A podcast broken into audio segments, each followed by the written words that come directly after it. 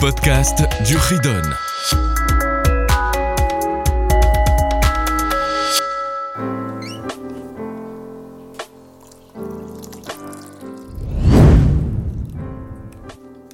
Bonjour, voici pour le chapitre suivant, 195. Ce chapitre s'applique au vol. Dans le vol, il y a trois mitzvot. Première mitzvah, bien sûr ne pas voler. Deuxième mitzvah, juger le voleur et le punir selon les lois de la Torah. Troisième mitzvah, ce n'est pas prendre, déplacer la borne d'autrui, c'est-à-dire récupérer un terrain qui ne nous appartient pas. Première mitzvah, c'est la 467. La Torah nous demande de faire attention de ne pas voler. Dans ce cas, il y aurait une punition, tout le temps, tout endroit, et bien sûr chacun. On a la mitzvah 468, qui est la mitzvah au tribunal de juger, pour rembourser, ou bien si la peine, c'est ce qu'on appelle chayav mita, c'est la mort, donc il y a les lois de la Torah concernant le voleur. Tout temps, tout endroit, bien sûr uniquement puisque il s'agissait de punir, il peut punir uniquement un. Et il y a Asagat Gvul, c'est prendre une partie d'un terrain d'une autre personne, d'un voisin par exemple. Donc si je déplace sa borne, c'est-à-dire, on a délimité, j'ai pris quelques centimètres. Je n'ai pas le droit. Là, il n'y a pas de punition dessus. Par contre, c'est une affaire hein, qui est tout le temps, mais uniquement en Eretz Israël, comme on verra par la suite, et bien sûr à chacun. Alors voyons les précisions de cette mitzvah. Qu'est-ce que ça s'appelle voler? La moindre petite chose. Juif ou pas, adulte ou enfant, à partir du moment où je prends quelque chose qui ne m'appartient pas, sans que son propriétaire soit au courant, ça s'appelle du vol. Par contre, si je le fais devant le propriétaire, il me voit et je le lui prends. Là, ça ne s'appelle plus du vol. Dans la Torah, il y a deux termes. Le terme de ganav, de voleur, et gazlan, on va l'appeler le brigand. C'est-à-dire celui qui est prêt à voler à marme, celui qui est prêt à être violent, puisqu'il vole devant le propriétaire. Mais les règles du brigand, on les verra plus tard. Cette fois-ci, nous allons nous attarder sur le voleur, le voleur classique, qui le fait en cachette. L'objet volé, tant qu'il est dans son état actuel, c'est-à-dire qu'il n'a pas changé d'état depuis le vol, il doit le rendre. S'il y a eu un changement d'état, c'est-à-dire qu'il n'est plus du tout le même, il a volé de la laine, il en a fait un vêtement. Mais il a volé de la laine, le propriétaire ne veut pas retrouver un vêtement, le propriétaire veut retrouver sa laine qui lui a été volée. Il devra payer la valeur. Il peut avoir des cas où il va payer à part ça une amende de voleur. Tout dépend. Euh, ce qui a été volé, ça peut être parfois le double, ou parfois quatre ou cinq fois. Alors quand est-ce que ce double et quand est-ce que quatre ou cinq fois? On va le voir tout de suite. Deux témoins. Bien sûr, des témoins de confiance que le Bedin, que le tribunal juge qu'ils sont des témoins cachés, viennent témoigner que cette personne a volé. À partir du moment où ne s'est pas déclaré seul, où c'est le Bedin qui vient le chercher, le tribunal vient le chercher, par la force de deux témoins, qu'ils viennent justement témoigner que cette personne a volé, il devra payer le double. S'il a volé un dinar, une certaine somme d'argent, devra rembourser le double. S'il a volé un animal, il devra rembourser deux fois la valeur de cet animal. C'est ce qu'on appelle tachloumé kefel, remboursement du double. Ça fait que le voleur, en fin de compte, aura, aura perdu pas uniquement l'objet volé, mais en plus, il aura perdu la valeur de l'objet qu'il a volé une seconde fois. C'est pour le, lui faire prendre conscience de la grosse bêtise qu'il vient de faire. Si maintenant le voleur a avoué, il vient au Bédine, et lui-même dit j'ai volé, donc j'ai pas eu besoin de faire appel au témoin, c'est le voleur de lui-même, il vient se rendre au tribunal. Il payera uniquement le capital, mais pas le double, pas le tachelou, mais kefel. La Torah nous apprend que celui qui vole un serviteur, un contrat ou une terre est exempté de ce tachelum kefel. Donc le tachelum kefel, le double, c'est uniquement sur un objet qui, est volé et non pas sur un serviteur, mais pas un objet, sur un contrat, puisque le contrat a une valeur à l'intérieur de ce contrat. Et en soi, ce n'est pas un objet avec une valeur, et un terrain, c'est de l'immobilier. Donc on ne payera pas le double. Et c'est quand est-ce que je paye quatre ou cinq fois?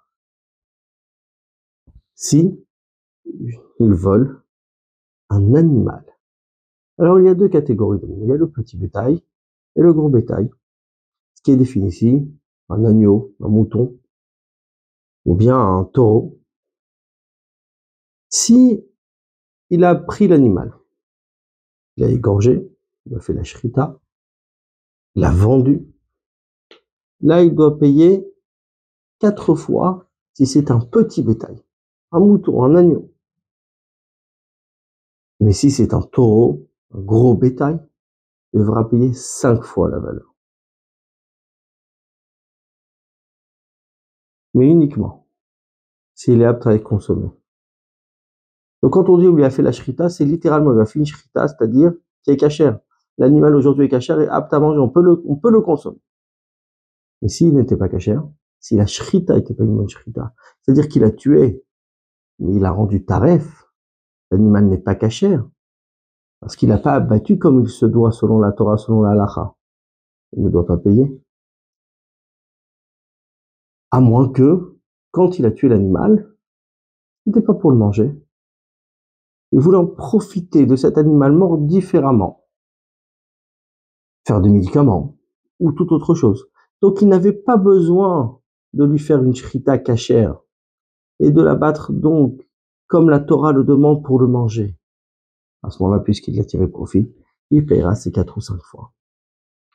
Si malheureusement, le voleur n'a pas, n'a pas les moyens, n'a pas de terrain, n'a pas d'objet pour rembourser son vol. Le Bedin au tribunal vendra en tant qu'esclave, et l'argent qu'on aura reçu, elle ira chez la personne qui a été volée pour le rembourser.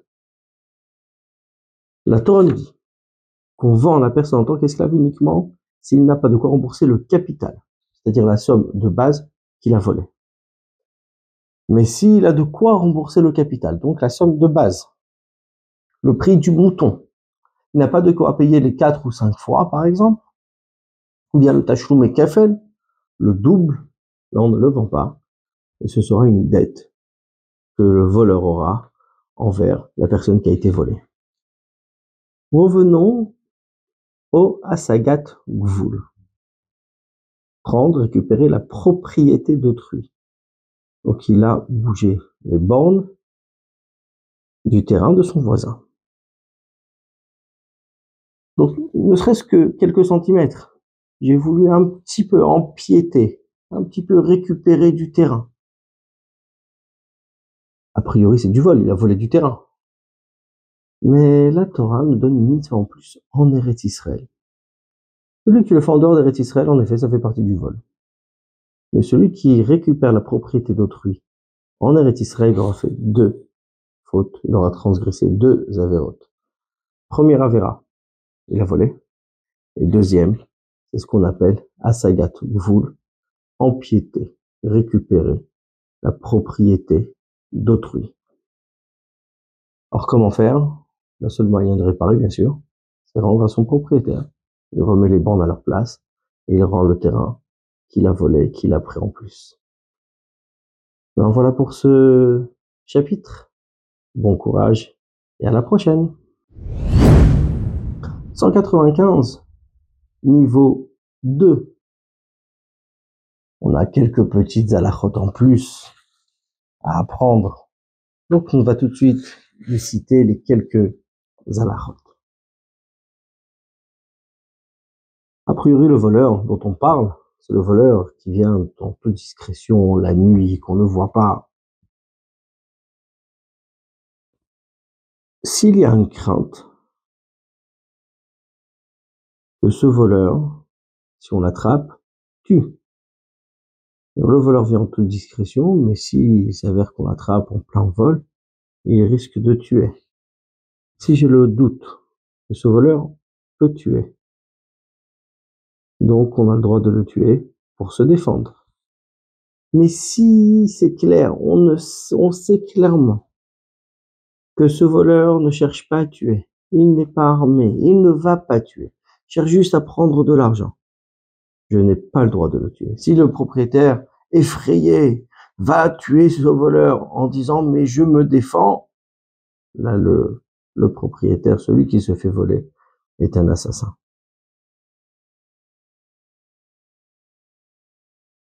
un voleur qui vole un autre voleur. Donc il est parti voler, mais il s'avère qu'il est parti voler chez un voleur.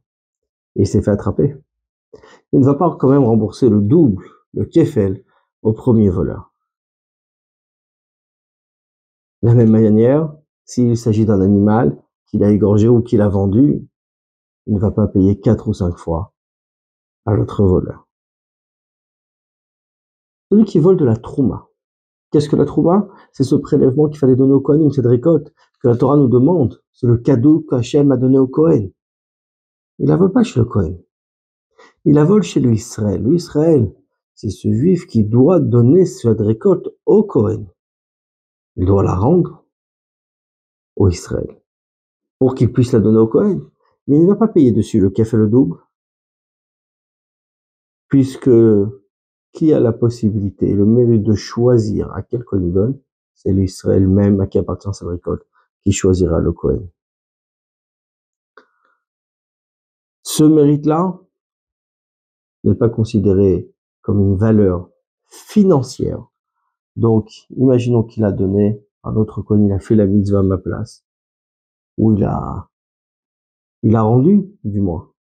Mais j'ai pas choisi à quel Kohen il a rendu ça n'a pas de valeur pour dire à qui il devait la rendre. Essentiel, c'est que c'est parti chez le Kohen. Qu'est-ce qu'on apprend de là? Il y a plusieurs alachotes ici qu'on peut apprendre de cette histoire de vol.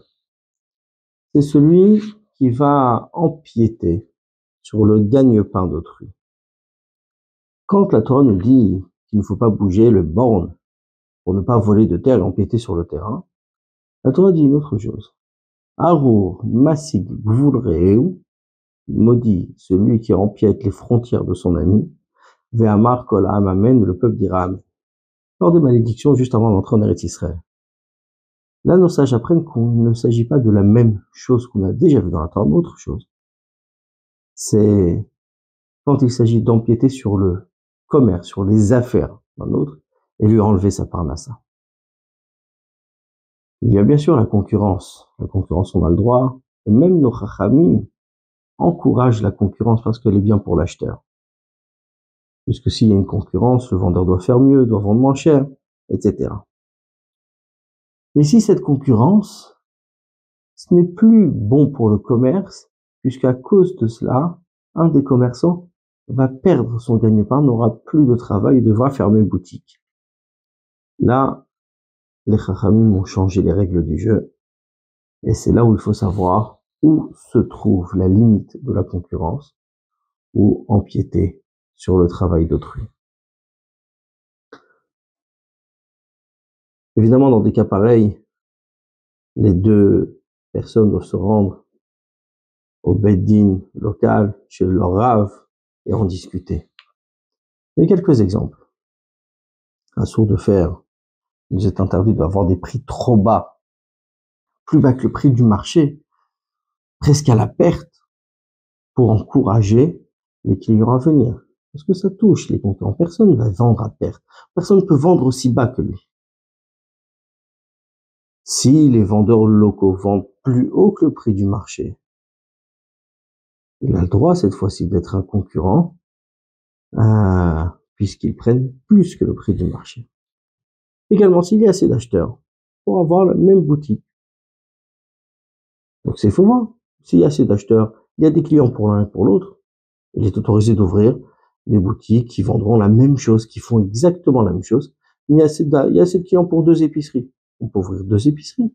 Ça ne pose pas de problème. Il faut prendre en considération également à qui va cette marchandise, qui sont les clients qu'on recherche. Si un commerçant veut avoir une certaine clientèle, il vise cette clientèle en particulier. À partir il vise une clientèle spécifique, il faut la lui laisser. Parce que là, il fait un travail particulier pour une clientèle particulière. De toute manière, comme on a dit, tout cela, savoir dans le détail, avec son rave local. Les droits d'auteur, tiens, sont des choses qui viennent dans la vie de tous les jours. À combien j'ai le droit d'utiliser une chose sur laquelle autrui a travaillé. Donc je n'ai pas, pas volé physiquement un objet, mais j'ai volé, c'est conscience, j'ai volé sur quoi il a travaillé. Donc, celui qui recopie, ça s'appelle du vol. Donc c'est ce qu'on appelle aujourd'hui les droits d'auteur. Il y a eu beaucoup de questions qui sont soulevées. Est-ce que j'ai le droit de copier de la musique? Est-ce que j'ai le droit de donner une musique? Moi, j'ai acheté. Et je la donne à un ami. Est-ce que c'est possible que lui la copie puisque moi je l'ai acheté C'est pas grave. Il faut savoir, les enfants, que tout cela sont des questions graves, énormément discutées dans la lacha. Et si on va voir la lacha bien comme il faut, pour se comporter, faire les choses comme il se doit, il vaut mieux poser la question avant son rave, afin qu'il nous donne la réponse, comme la Torah veut, et comme ça on fera tout. Et dans toute notre vie, tous les jours, on se comportera exactement comme Hachem veut. Voilà les enfants, à la prochaine